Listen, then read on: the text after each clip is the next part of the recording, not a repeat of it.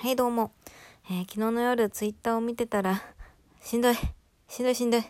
疲れると思ったんで思い切ってアプリを消してみました。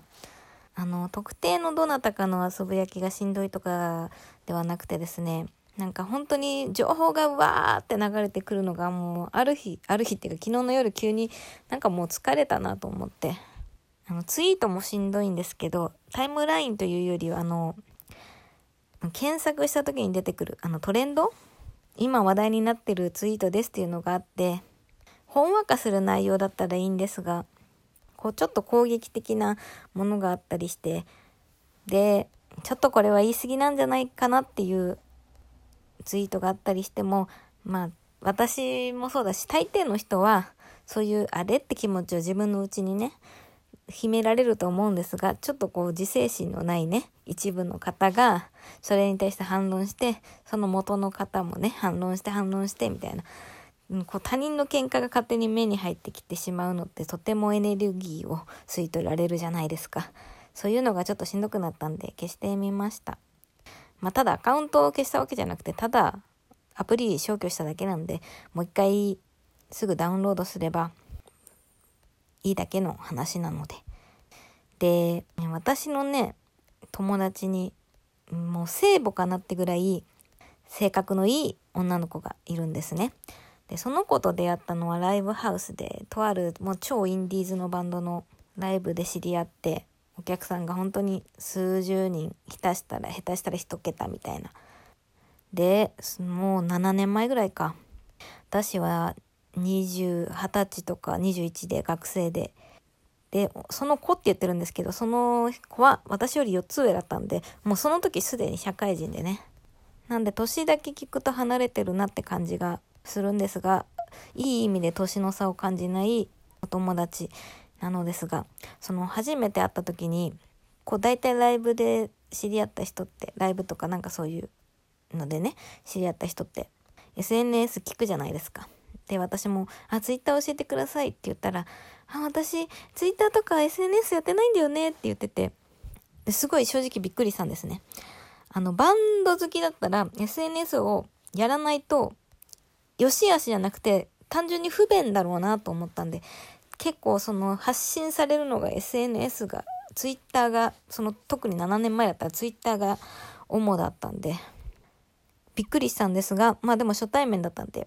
その理由は聞かずに、ああ、そうなんですねって言って、じゃあまたライブで会いましょうって言って。で、まあそんなね、固定ファンなんてほとんどいないようなバンドだったんで、もう行けば会える状態だったんで、わざわざ確かに SNS で繋がらなくてもね、そのバンドがのライブに行けば会えたんで、で、本当にすぐに仲良くなって、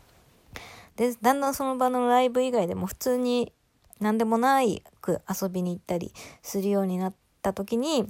え、あの、ツイッターやってないとさ、みたいな。どうやってそのメンバーのツイート見てるの？って聞いたら、あの、ブラウザで個別で、あの、お気に入り登録して見てるよって言ってて、え？ってびっくりして、一バンドだったら、そのバンドのオフィシャルプラス、まあ、4人メンバーがいたとしたら、4人のメンバーを個別で見てると。で、好きなバンド一つだけじゃなくてね、その子もいろいろなバンド好きだったんで、ってなると結構な人数をお気に入り登録して個別で見る、見てるらしくて、え、面倒じゃないのかなと思ったんですけど、でもその子はもう本当に SNS をやりたくないと。あの、まあ、単純にめんどくさいし時間がもったいないっていうのもあるけど、その子が言ってた理由のね、最大の理由が、なんかもし自分が発信した言葉で意図せず知らない人を傷つけてたら申し訳ないからって言ってて、まあ、それ以降ね、私はね、あのツイッッターをやる人間っていうのはね、他人のことを思いやられないクソバカ自己中心人間だけなんだと、ツイッターをやってるのは。と思うようになったので、ツイッターには悪でね、悪意で溢れ返ってるんだなと思うようになりました。私もそうですね。自己中です。なんでね、今日、彼女に習って、あの、国宝のツイートだけをブラウザで見てたんですね。あ、国宝は、あの、国の宝なんで、もうそもそも人間じゃないんで、全然自己中ではないです。素晴らしい方です。で、国宝を除くですね。で国宝のツイッターだけブラウザでちょいちょいチェックしてたんですが、